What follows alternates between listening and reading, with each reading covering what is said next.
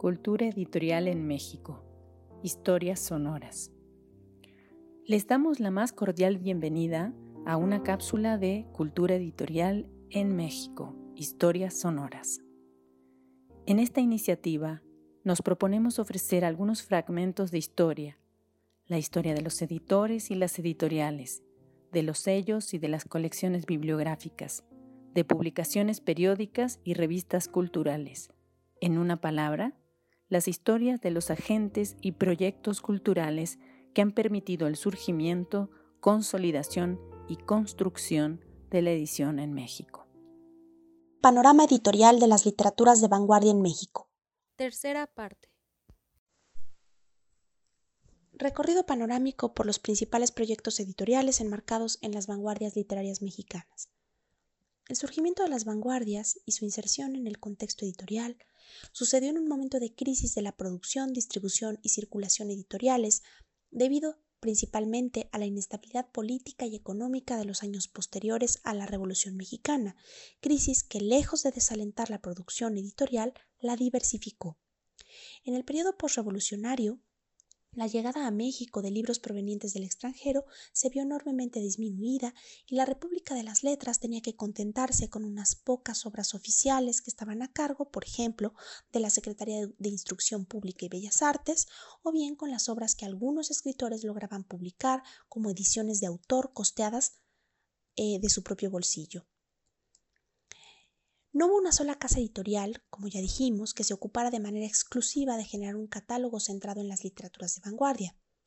Tampoco hubo un editor que contemplara la creación de un sello o colección específicamente dedicados a la literatura de vanguardia. En realidad, esto tiene sentido y puede deberse a distintos motivos combinados.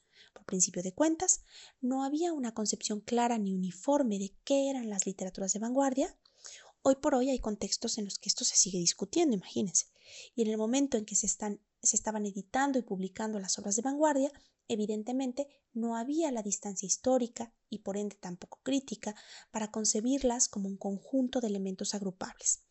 Como ya se dijo también, los autores que estaban produciendo una literatura de ruptura eran muy distintos entre sí en todos sentidos, edad, proveniencia, intereses artísticos, y entendían ruptura de maneras muy distintas, lo cual dificultaba concebirlos como una unidad. Pensar en reunir la literatura de Maplesarse junto a la de Salvador Novo, a la de Luis Quintanilla, con la de Jaime Torres Bodet, no debió de parecer algo tan natural en primera instancia, a pesar de que en el catálogo de cultura, por ejemplo, encontramos tanto a unos como a otros. Por otra parte, la recepción no solo de las obras, sino de la imagen como grupos intelectuales de estudiantistas y contemporáneos, es algo también de peso en este sentido.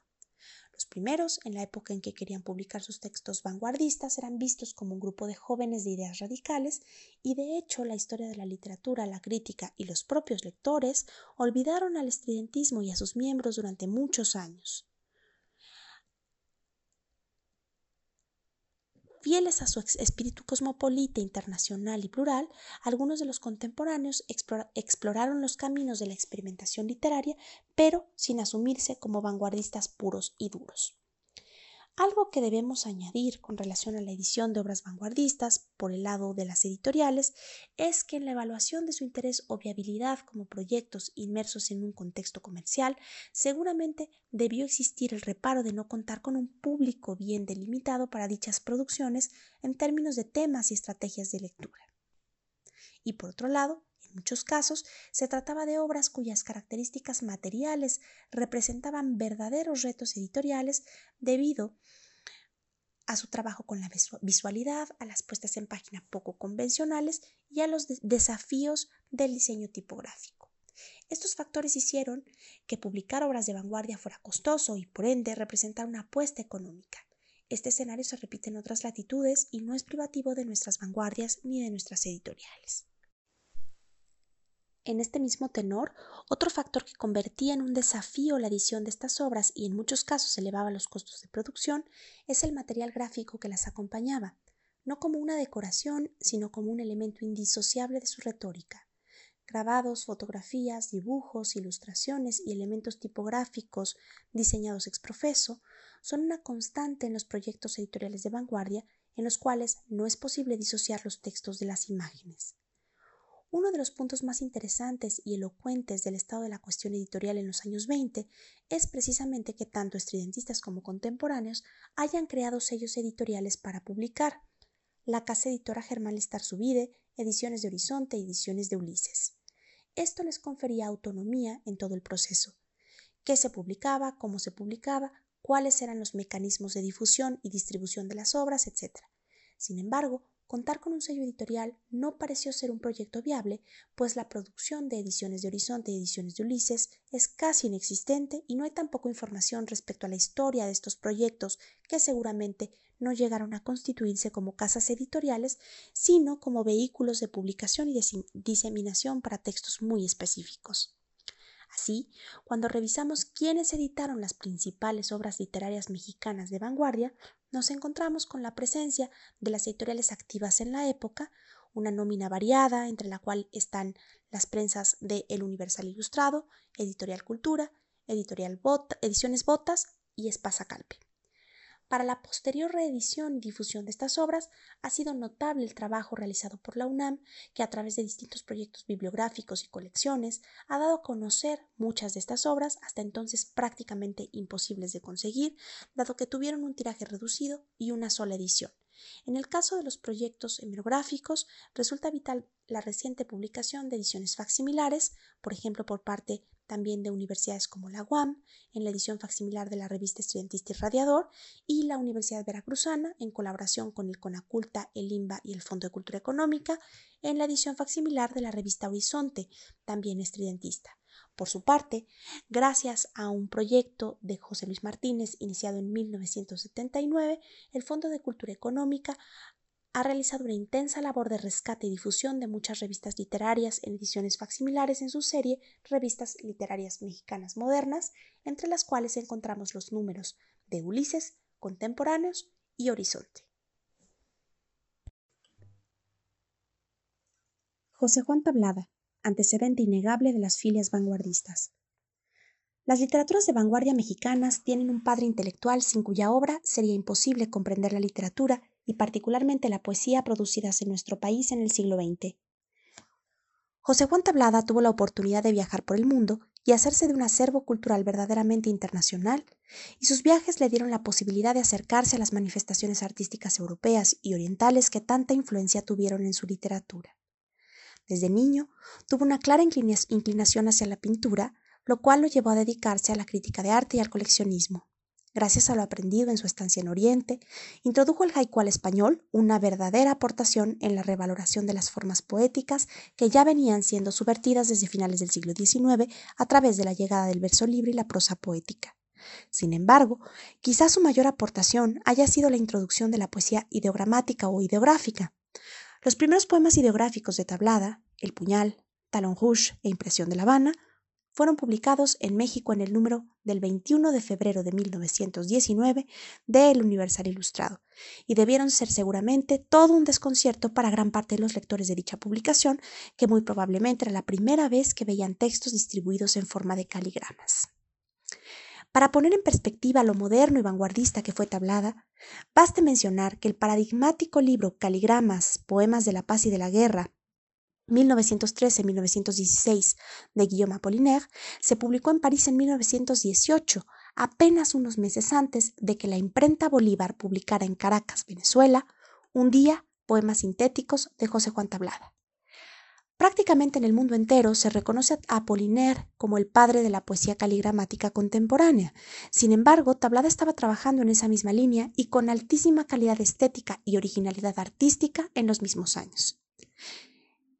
Es evidente que Tablada conocía la obra de Stéphane Mallarmé, incluso Lipo inicia con un epígrafe del autor francés, lo cual filia de manera directa el libro del mexicano con quien podríamos considerar el gatillo primordial de todo el pensamiento estético de vanguardia, al haber llevado la visualidad, la tipografía y el espacio en blanco a toda su potencia retórica, dejada en segundo plano durante siglos de tradición escrita. Los dos libros de tablada, que serán imprescindibles para entender la literatura de vanguardia en México, no se publicaron en nuestro país sino en Venezuela, ambos por la imprenta Bolívar.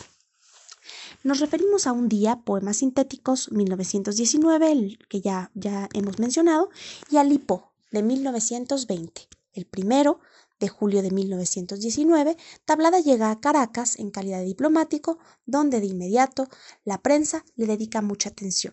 Pasará dos años en Venezuela, razón por la cual estas dos obras clave de vanguardia se publican en ese país. Lipo se convertirá en un libro fundamental para entender la vanguardia, no solo mexicana ni latinoamericana, sino internacional.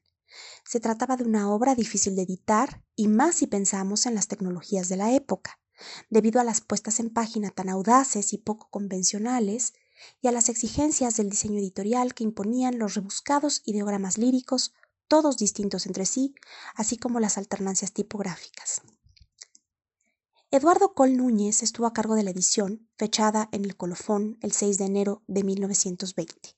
La edición original muestra en la portada una psicografía de José Juan Tablada, realizada por Marius de Sayas, una imagen vanguardista, cubo-futurista, que deja ver el perfil del autor a través de un uso minimalista y puro de las formas geométricas.